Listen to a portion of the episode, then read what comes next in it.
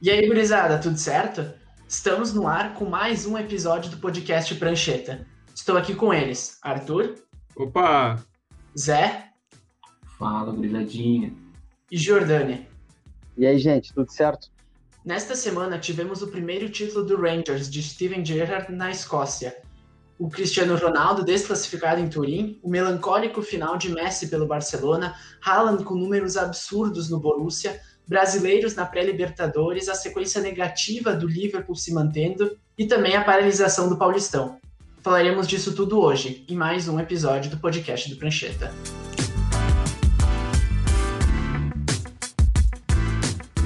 Para apresentar a bancada, quero primeiro saber do Zé. Você já faliu? Porque o Rangers da Escócia sim, e teve que recomeçar na quarta divisão, e essa semana conseguiu, depois de nove anos, reconquistar o campeonato nacional. Esse foi o primeiro título do Steven Gerrard como técnico e primeiro título nacional da vida do ex-camisa 8 do Liverpool. Aposta em um técnico emergente um modelo de reconstrução financeira adotada por eles. É padrão a ser seguido em times de situação semelhante? Vamos por partes. A primeira parte, ainda eu não falei, mas as apostas aí estão deixando sem dinheiro. Agora vamos para o Rangers o processo de reconstrução do, do clube é o, é o modelo a ser seguido, tanto não só nos times europeus como no resto do mundo. Primeiro, tu tem não dá mais para contratar, gastar tubos e depois tu vê jogar jogar dívida para frente. Não, tem, tem que buscar manter as contas no azul e ir contratando à medida que tu tem dinheiro. Na situação do Rangers fica um pouco mais fácil porque na Escócia só tem o Celtics e o Rangers, basicamente. Então, só tem que bater um único rival. E mesmo assim, mesmo com a fase seca e com a quase com a falência do clube, o Celtic ainda não conseguiu passar o número de títulos, porque o Rangers conquistou o, o, o título de número 55 na sua história, enquanto o Celtic tem apenas 51. Parece um grande galchão, só que escocês. E na cidade dos Beatles, a crise se instaurou e fixou residência em Merseyside, após a sexta derrota seguida em casa do Liverpool no campeonato. Arthur, como tu explica essa queda de rendimento? Sinceramente, não sei. É meio complicado. Eles estão com algumas lesões, que é o que usam de tripé para justificar a crise. O meu, meu time já usou muito disso. Ah, não, estamos sem zagueiro. Ah, mas também seis derrotas seguidas e perdendo para times ridículos. Perdeu para o Fulham semana passada. É sim, acho que devem estar querendo derrubar o Klopp. Não tem explicação para mim. Ainda na Europa, todos os olhos do mundo estavam acompanhando os jogos de Messi e Cristiano Ronaldo, ambos eliminados nas oitavas de final da Champions. Desde 2005 é a primeira vez que ambos estão eliminados antes das quartas de final. A mídia internacional falou muito a respeito que isso seria um sinal de fim de era. Tu concorda, Jordani? Olha, Ângelo, em partes eu concordo. Porque se a gente parar para pensar, o Messi e o CR7 não são os mesmos que foram há anos atrás. Isso é óbvio, o tempo passa, eles vão deixar o rendimento para trás. Mas, assim, o time do Messi, eu acho que o Barcelona não ajuda nem um pouco ele. Ele fez um, um golaço, mais um gol do cara que não é desse planeta, ele fez contra o PSG, um gol que é de Messi, é aquilo que ele consegue fazer. Então, assim, eu acho que se o Messi for para o PSG, por exemplo, que está sendo cotado para ir para lá, eu acho que ele consegue continuar na Champions, consegue acho que não dá para ser melhor do mundo mais. Acho eu. Mas, se ele ir para um time melhor, um time de, de mais repertório, porque o Barcelona é triste. O que o Dembélé perdeu de gol nessas oitavas foi brincadeira. Mas, olhando para o outro lado, para o Cristiano Ronaldo, o Cristiano Ronaldo nos jogos contra o Porto, ele errou tudo que ele tentou, pelo menos no segundo jogo. Ele errou tudo que ele tentou. Ele não acertava passe, ele perdia na corrida, ele não ganhou nas cabeçadas, as cabeçadas que ele acertou não foram tão perigosas. O, o Chiesa foi o grande, o grande destaque do jogo, fazendo jogadas que deveriam ser do Cristiano Ronaldo, como um gol de cabeça, matando o goleiro sem chance nenhuma, aquele tiro de cabeça que a gente conhecia do CR7, mas que não apareceu o CR7 desde que saiu do, do Madrid, parece que ele não, não encontrou o velho o velho CR7. É óbvio que ele ainda é um dos melhores jogadores do mundo. Ele ainda faz gol acima de gol, se igualou e até já superou, se não me engano, o número do Pelé em gols em jogos oficiais. Ele ainda é um dos maiores jogadores da história, mas a idade chega, o tempo cobra, estão ficando para trás, até porque estão chegando outros caras aí que estão dando o que falar. E acho maravilhoso ver CR7 sendo eliminado de uma competição porque tomou um gol que a barreira abriu e eles estavam na barreira. A revolta de um gremista falando mais alto. Maravilhoso. É, Cristiano Ronaldo teve um dia de Lucas Baixos, né? É, e ao passo disso, o Haaland faz números absurdos no Borussia e a cada dia bate recordes e ultrapassa números de figuras históricas. Já tem mais gols que lendas da Champions League. Os substitutos da era Cristiano Ronaldo e Messi estão colocando seu nome na mesa? Obviamente, Ângelo. Os números não, não mentem. A gente achava absurdo o Kerry Kane ter 20 gols em apenas 24 jogos de Champions League e o Alan chega aos 20 gols com apenas 14 partidas é algo absurdo. E ele põe, a, ele pega a bola e vai para cima do, do zagueiro. Ele não faz gol só de pênalti ou só na frente do, na frente do goleiro. Sempre tem gol de cabeça, ele tem gol de fora da área, ele puxa a marcação. Ano passado, ainda quando te, tinha torcida contra o PSG, ele, ele partiu para dentro ele pegou a bola e fez os dois gols da equipe contra o PSG de Neymar e Mbappé. O Alan é um, um dos melhores centroavantes do mundo e tem tudo para ser um dos melhores jogadores do mundo nos próximos 3, 4 anos, se já não for antes. Será que já não entra nessa próxima bola de ouro? Ah, depende da Champions, né? A Champions é um balizador ainda, querendo ou não, é um balizador. É. O Borussia Dortmund não, não sei se chega. Teve o confrontinho, né? Entre os atacantes pica do momento, que é ele e o Lewandowski, e o Lewandowski fez três, ele fez dois, né? Talvez a cotinha centroavante matador, mas o ônus seja do Lewandowski. Eu, eu acho que não dá pra esquecer o Benzema nessa lista aí, não, hein, dos melhores centroavantes. Ah, mas se é pra passar, se botar o Benzema, a gente bota o Diego Souza. Não, não, não. Benzema, o Benzema, não, meu, peraí, Benzema tá peraí, 11 anos, peraí. 11 anos no, no Real Madrid, ninguém fica 11 temporadas no Real Madrid sem ser um Sendo titular e Seu- fazendo muitos um gols. Melhores centroavantes do mundo. Hoje ele decidiu mais uma vez contra, contra o Lecce. Ele virou o jogo nos acréscimos. Ah, gurizada. Quando, a- quando aperta, o Benzema tava aí para marcar. Semana Ah. passada, contra o, no, no derby madrilenho, ele fez o gol de empate também. Ele, ele pegou a responsabilidade que ficava com, com o Cristiano Ronaldo e, e tá guardando os golzinhos dele. Mas É, não o falam que é o, que, é o, que é o pior Real Madrid da, da década? Então ele não representa. Sim, mas depois que tu tem, depois que tu tem um elenco que ganha três Champions seguidas, não tem como ter um time melhor do que esse, né? Aí fica um pouco, fica um pouco injusta a Eles comparação. ainda? Não, mas o, o time mudou. O, o Bale não tá, o Cristiano Ronaldo não tá. Querendo ou não, é uma diferença. O Marcelo perdeu a posição pro Mendy. Não é o mesmo Real Madrid hoje. Marcelo que fez 14 anos do clube, né? Semana. O Marcelo é uma lenda dentro da instituição merengue. Uma pena que ele tenha, ou o rendimento dele tenha baixado, ou ele próprio tenha sido escanteado pelo, pelo treinador. Porque para mim, é um dos maiores jogadores que eu vi jogar com meus próprios olhos. Os lances do Marcelo são coisas surreais. É uma pena que também é outro cara que a conta do tempo tá chegando para ele. Eu acho uma pena ele não ser o camisa 10 do Botafogo, que vai salvar o clube. Mas assim, seguindo, voltando naquele assunto sobre o, se o Haaland merece, poderia estar agora na- disputando a bola de ouro, eu acho que a bola de ouro ainda não. Eu acho que ele disputa lugar no time da FIFA do ano. Disputa, não é garantido.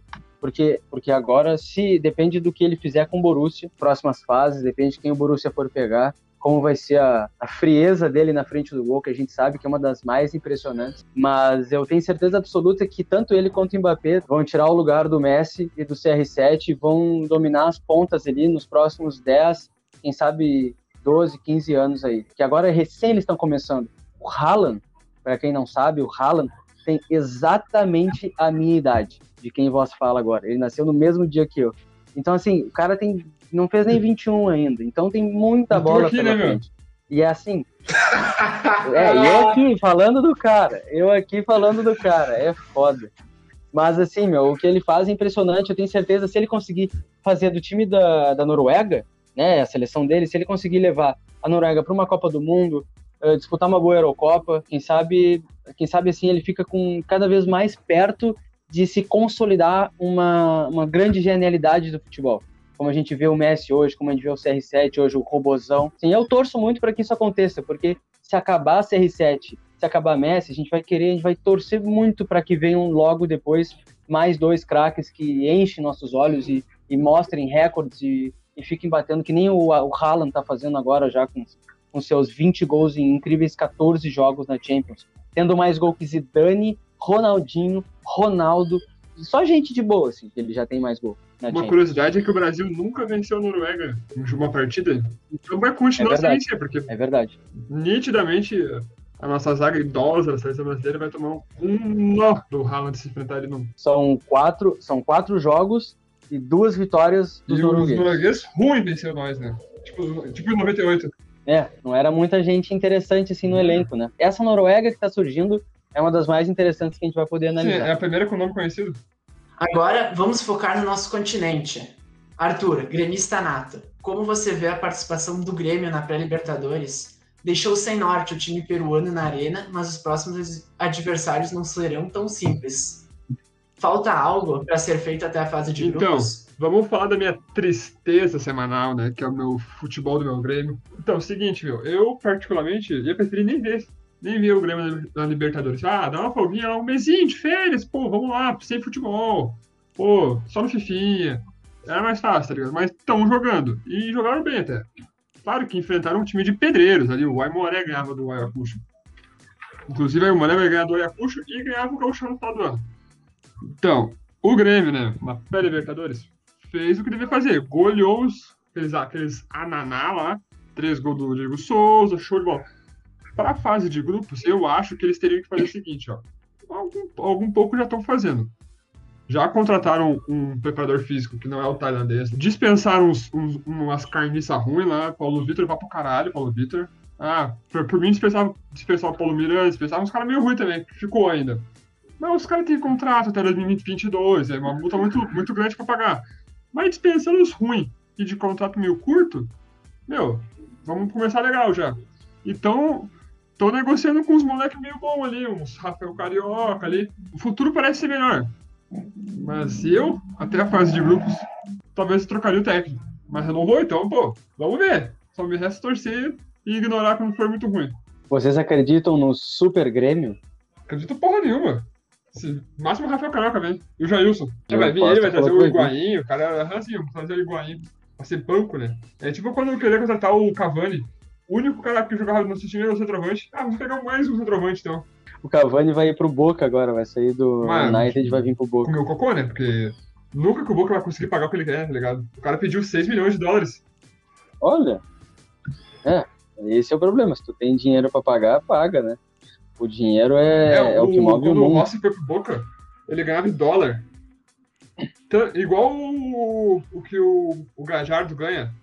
Só que daí, viu, os times argentinos tomaram no cu, porque o, o- no, final, no final, de- no final do mandato do o Macri, meu, o, o peso foi pro caralho. Foi tipo 60 pesos, sei lá, um dólar.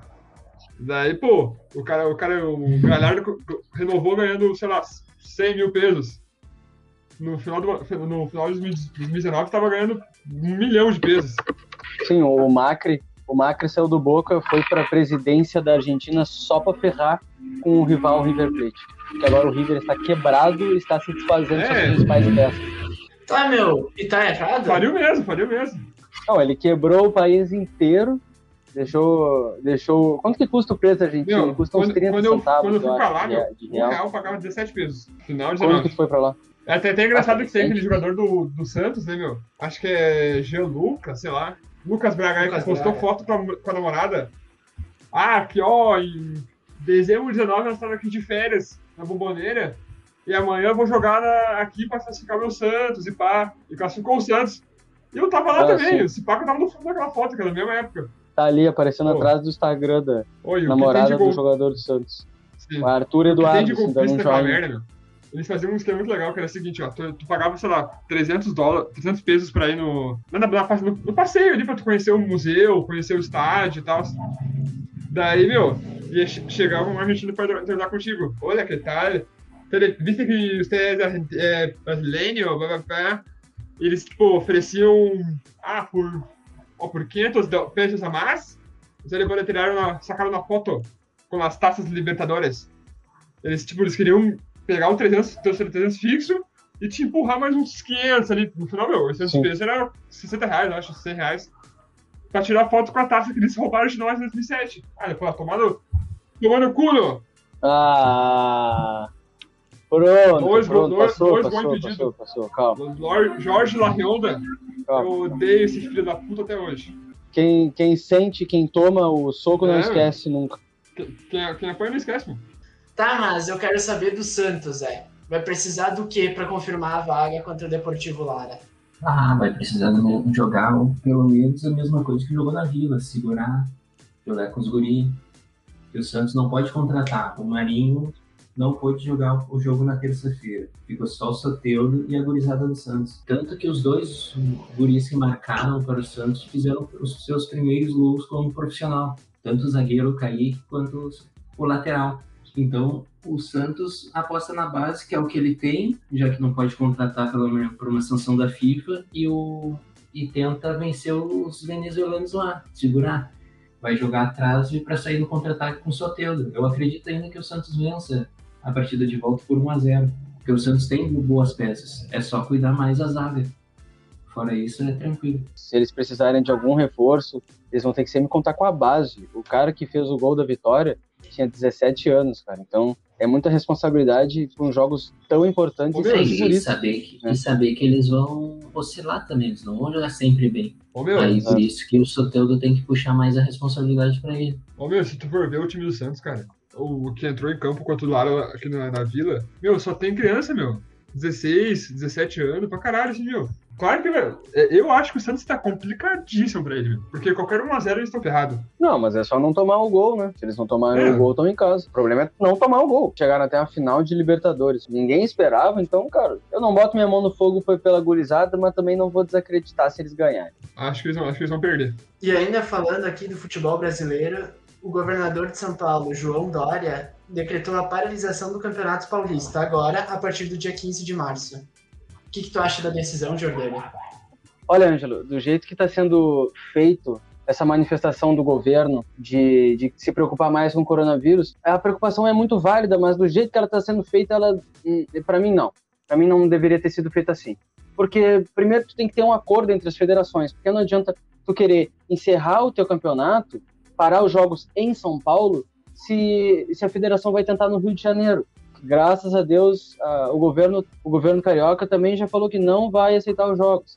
Mas assim, depois vai para Minas. Minas também não tá, tem mais de um milhão de casos de corona. Então, assim, vai tirar de São Paulo, desafoga São Paulo, que é uma cidade muito populosa, que é um, que é um governo, que é um estado muito populoso, mas Minas está ali do lado também. Então, assim, eu acho que não, não adianta muito isso, porque se, se um não ajuda o outro, não vai melhorar nada, entendeu? todos os jogos de todos os campeonatos em casos de bandeira preta, 100% de lotação na, nas UTIs, como tem aqui no nosso estado, no Rio Grande do Sul, deveriam ser, deveriam ser paralisados, adiados, algo do tipo. Eu, eu acho horrível tu ter que colocar em outro estado, porque tu só está empurrando o problema para outras pessoas, tu não está solucionando nada.